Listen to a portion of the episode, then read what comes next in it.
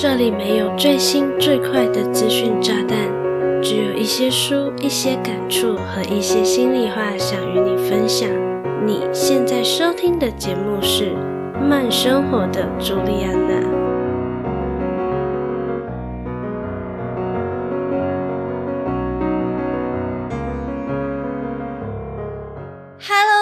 好，我是朱莉安娜，感谢你收听《慢生活的朱莉安娜》第三十二集。不知道你有没有发现，二零二三年的第一季，也就是一到三月，已经过完一半喽。通常我们对时间的感觉是这样的：如果以一年的长度来看，你可能会觉得现在也才二月，我们还有三四五六七八月，一直到年底的十二月啊，时间还长着呢。可是，如果像我刚才说的，第一季已经过完一半了耶，那放眼望去，只要再过三点五个季度，二零二三年就会过完喽。我也不是要在这里贩售时间焦虑啦，而是希望你能注意到，时间真的很容易从我们的指缝中悄悄的流走哦。那我作为一个从小就蛮重视时间和任务分配的人，我就在想，不如就趁现在还是二零二三年的年初。和你分享一个我自己也很常使用，同时也亲测有效的时间管理工具，也就是艾森豪矩阵给你吧。希望能透过我的分享，让你可以更有效的安排工作项目的优先顺序，提升工作效率，也能帮助你的生活更有条不紊。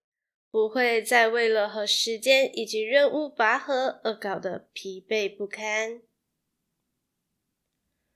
如果你对本集节目内容感兴趣，想看这一集节目的文字稿，欢迎点击资讯栏的文字稿连结。因为这一次的网址比较长，我就不在节目里面念出来啦。有兴趣的话，就欢迎你随时点击节目文字稿的链接来阅读喽。那我们就直接开始本期的精彩内容吧。艾森豪矩阵也被称为艾森豪方格、十字法则、四象限法则，或是紧急重要矩阵。对，没有错，你已经听到关键字喽。艾森豪矩阵就是一个简单方便，可以用来排定工作项目的优先顺序和管理工作量的时间管理工具。而这一套工具的使用方式，就是将所有的任务依照紧急程度以及重要程度来分门别类。这一套时间管理工具，其实是源自于美国第三十四任总统艾森豪，也就因此被称为艾森豪矩阵啦。不仅如此，艾森豪总统还曾经在某一次的演说上这么说过：“谁能清楚定义长期目标以及短期目标的差别？特别是在无论何时。”我们要面对的事物都是那么的紧急，以至于我们常常把我们的注意力放在紧急的当下，却忽略了那重要的未来。我想这也是绝大部分现代人的通病哦。例如，我们都知道健康对我们而言有多么的重要，可是，一想到明天要缴房租，后天要缴水电，我们就只看到必须更加努力的工作，来赚取更多的钱财，以应付这些就在眼前的状况，而忽略了一旦我们在工作与健康之间失去了平衡，等待我们的是多么惨烈的未来。听到这里，我相信你已经从刚才提到的艾森豪矩阵的别称抓到重点喽。那如果你想更清楚艾森豪矩阵是长什么样子的话，我们就需要小小的动手实作哦。你可以先暂停这一集的节目，拿出一张纸和一支笔之后，再回来继续收听。不要急，我一定会在这里等你的。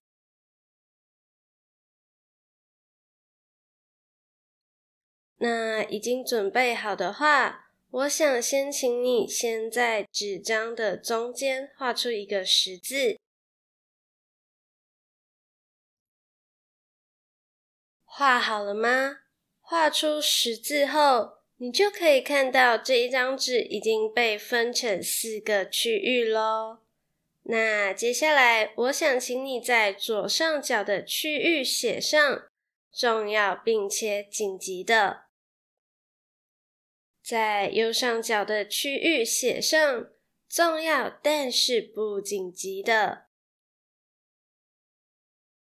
慢慢写，我等你。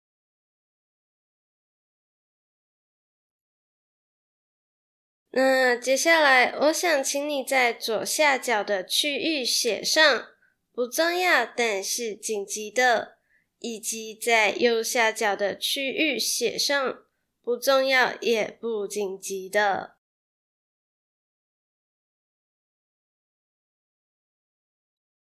都写好了吗？那恭喜你，你已经画出一张完整且可以使用的艾森豪矩阵时间管理工具喽。那要如何使用艾森豪矩阵呢？首先，你可以再看看刚才画出来的那一张艾森豪矩阵时间管理工具。你可以看到，在四个区域都已经分别写上了重要并且紧急的、重要但是不紧急的、不重要但是紧急的，以及不重要也不紧急的。在我们尝试将手上现有的工作项目逐一的排进这四个象限当中之前，我们先来简单的了解一下这四个象限，也就是艾森豪矩阵大致是怎么运作的吧。那我们先来看看第一个象限，也就是重要并且紧急的。在这一个象限里，我通常会放入最需要优先处理的事情。而往往这些最需要优先处理的事情，很可能是一些突如其来的任务，或是意料之外的工作项目。同时，这些事项还具有必须立即完成，或是当天必须处理完毕的特性。像我之前在完成某一集 Podcast 节目的上线排程后，我原本以为那一集的节目就算大功告成啦。怎么知道，当那一集节目上线的时候，我发现我在官网、Instagram、Facebook 和 YouTube 的封面图的标题居然有错字。尽管当下的我手上仍有其他的事情要处理，但将 Podcast 节目的标题错字改正，对我来说就是当下最重要并且紧急的事情。因此，我将手上的事情暂时放下，马上就着手处理错字改正的工作。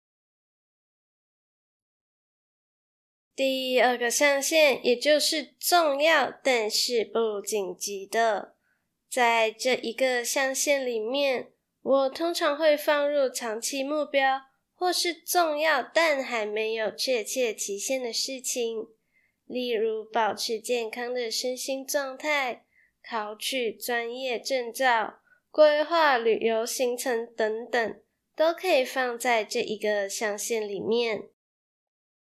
而重要但是不紧急的任务处理排序，则排列在重要并且紧急的项目完成之后。如果你有订阅并准时收听我的节目，你会发现我会在每一个礼拜四的晚上七点上线一集新的 Podcast 节目。那以我的 Podcast 节目为例好了。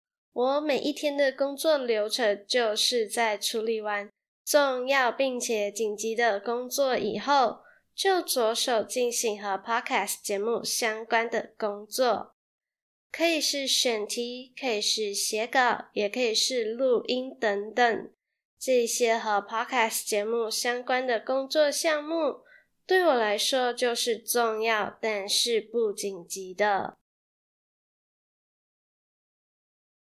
第三个象限是不重要但是紧急的，会被我放入这一个象限里面的任务，通常是一些比较小，但是又不得不做的事情，又或者是一些有时间限制，但是并不表示非我去处理不可的事情。例如中午的时候发现，要用来煮晚餐的调味料用完了，像这一类相对没有那么重要却具有一定急迫性的事物，就能请其他人代劳。可以利用外送服务，或是请出门在外的家人在回家的路上帮忙采购即可。当然，如果前面第一和第二象限，重要并且紧急的，以及重要但是不紧急的任务都已经完成了，那当然还是可以由你自己来着手处理不重要但是紧急的事物喽。那第四个象限也是最后一个象限喽，也就是不重要也不紧急的。在这里，我想先和你分享一个观念，在艾森豪矩阵的第四个象限里，我们要学会的就是舍弃以及删除。既然这一个象限代表的是不重要也不紧急的，那我们是否应该好好的静下心来检视那些被我们归类到这一个象限里的项目了呢？像是无意义的社交活动，或是毫无目的的下午茶时间这一类，并不能为你带来多大效益的事情。除非你的感受是享受的，不然这一类活动往往都只是在消磨你的心力，倒不如直接忽略，或是干脆不参加。好啦，以上就是爱三好矩阵四象限的代表意义，以及这一套时间管理工具如何能够透过重要以及紧迫性来协助你视觉化你必须完成的工作项目。由于这是一个视觉化的时间管理工具。因此，非常适合用来规划每日或是每周必须完成的事项，而且也能确实的帮助你决定事项的优先顺序以及检视完成的进度哦。那我相信，聪明的你已经完全了解艾森豪矩阵的运作模式喽。但是，了解是一回事。实际运用又是另外一回事了。究竟能如何将艾森豪矩阵融入到我们的生活当中呢？在广告过后，我就会与你分享我都是如何运用艾森豪矩阵来帮助我完成工作以及掌握生活的。别走开，马上回来哦。嗨，你是吃货吗？你的 Instagram 是否有收藏着不少的美食口袋名单呢？偷偷告诉你，朱丽安娜也是一个吃货哦。不仅如此，还有在经营美食账号哦。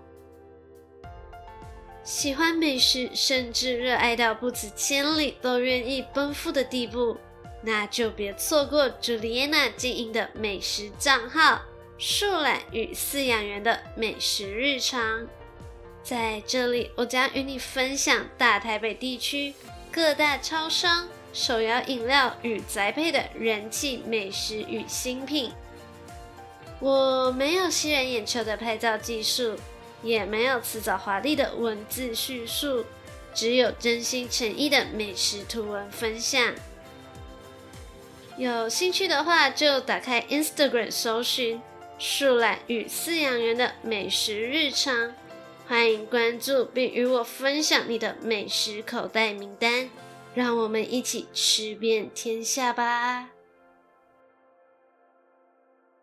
那我在生活当中是如何运用艾森豪矩阵的呢？在使用艾森豪矩阵之前，我有为自己设下四个运用四象限法则的原则，分别是：一、每天都会做 to do list；二、为 to do list 清单上的项目排序；三、随时删掉已经完成的任务，并在睡前检视当天的进度。四，就算是委托他人的事情，也必须规律的追踪进度。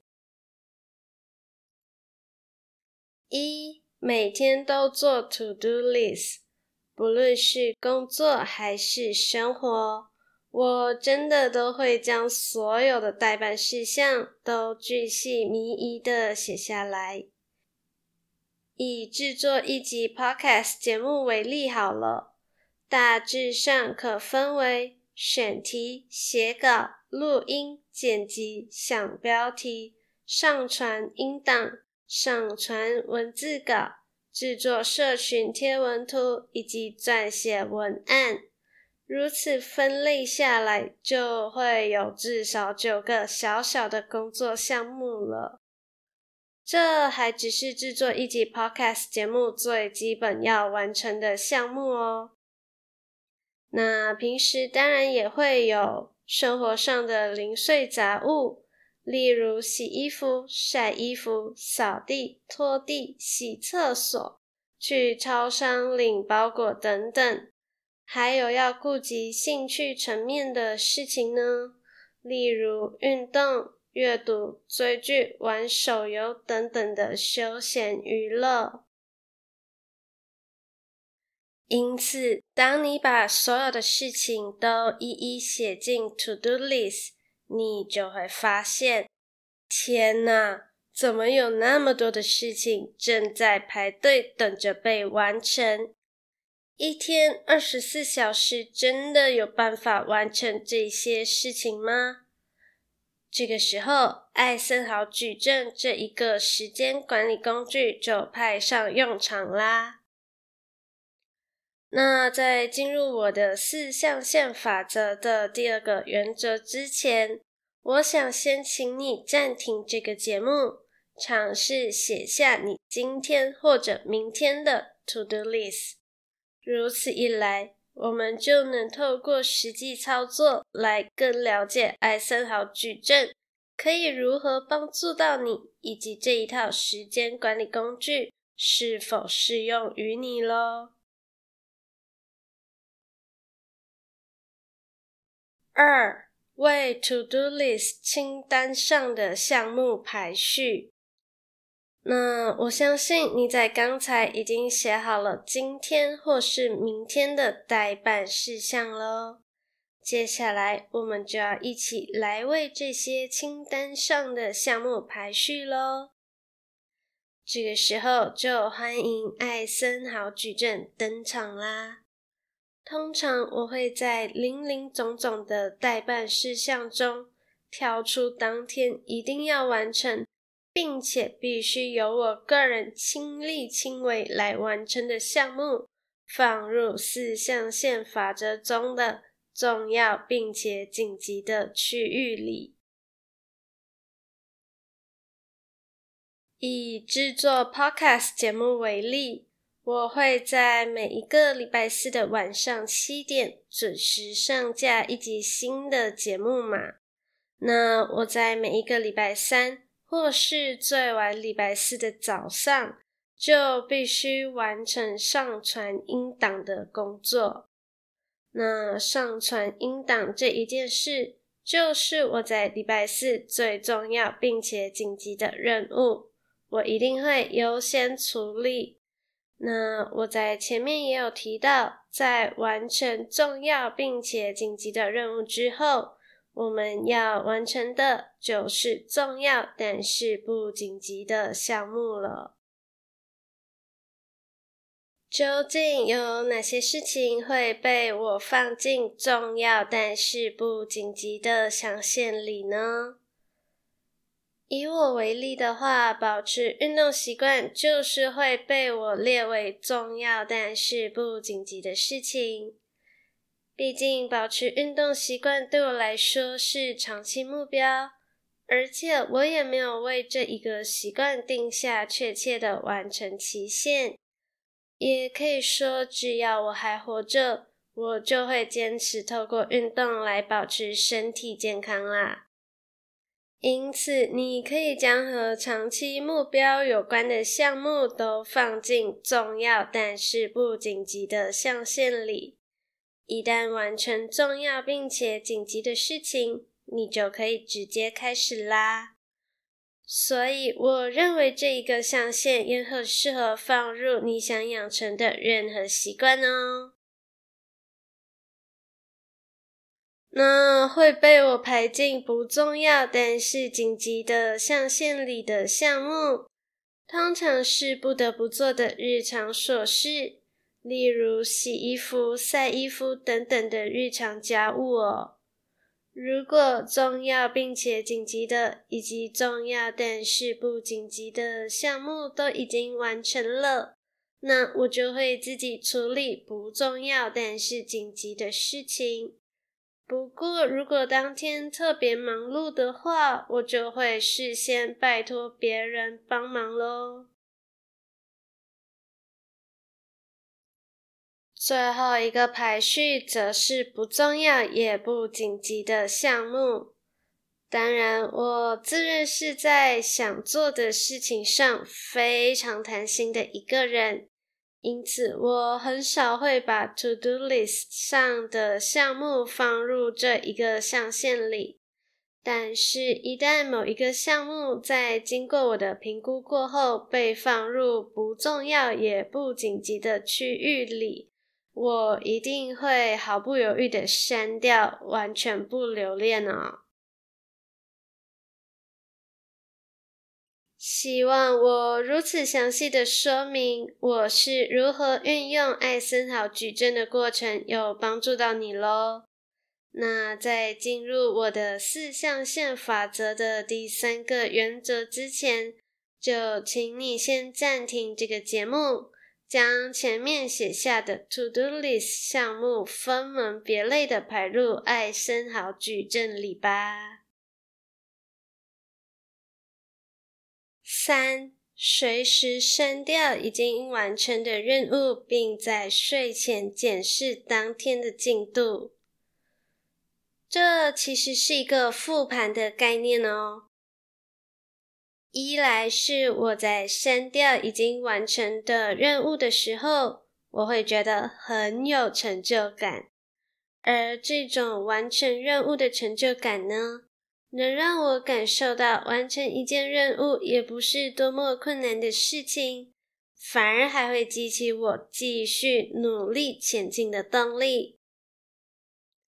二来是随着一天的时间过去，到了睡前检视当天的进度的时候，我可以从中发现完成哪些事情大概会花费我多少的时间。同时，我有哪些事情还没有完成，而导致变得具有急迫性的？那我就会在第二天优先处理已经变得重要并且紧急的项目啦。我的四象限法则的第四个原则是，就算是委托他人的事情，也必须规律的追踪进度。老实说，这真的非常的重要，因为会交办给其他人处理的事情，往往都是不重要但是紧急的事情。既然是紧急的事情，那确认这一件事情是否有如期完成，就相当重要喽。假如已经如期完成，自然是再好不过。但是如果交办他人的任务尚未完成，而我手边的重要任务都已经一一处理完毕了的话，我就会把任务拿回手中自行处理喽。我们都知道，人的时间以及精力都是有限的，尤其是像我这样贪心的人，想做的事情非常多，又不愿意舍弃掉任何一个，以至于看这一大堆想做却始终没有完成的事情，只会为我带来极大的焦虑感。而艾森豪矩阵则刚好能为我解决这一方面的困扰，因此我认为艾森豪矩阵真的很适合有很多任务在身，或是有很多事情想做的人去多加利用哦。好啦，这一集的节目就来到尾声喽。非常感谢你愿意在百忙之中收听慢生活的朱莉安娜，希望你喜欢本期的节目内容，也希望这一集的内容能在你的人生中起到小小的助力。如果你觉得本期的节目内容还不错，期待你能订阅这个节目，同时帮我到 Apple Podcast 给我五颗星加留言。让更多的人有机会看到并收听这个节目哦。如果你愿意的话，我也想邀请你把你正在收听的集数截图，并发到现实动态，同时 tag 标记我，让我知道你正在收听这个节目。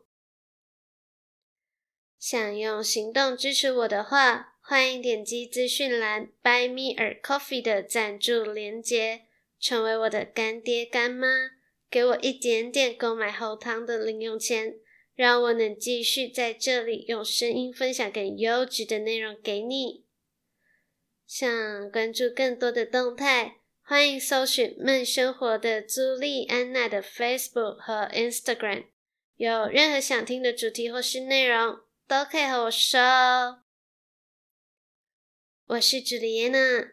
期待与你的再次相遇。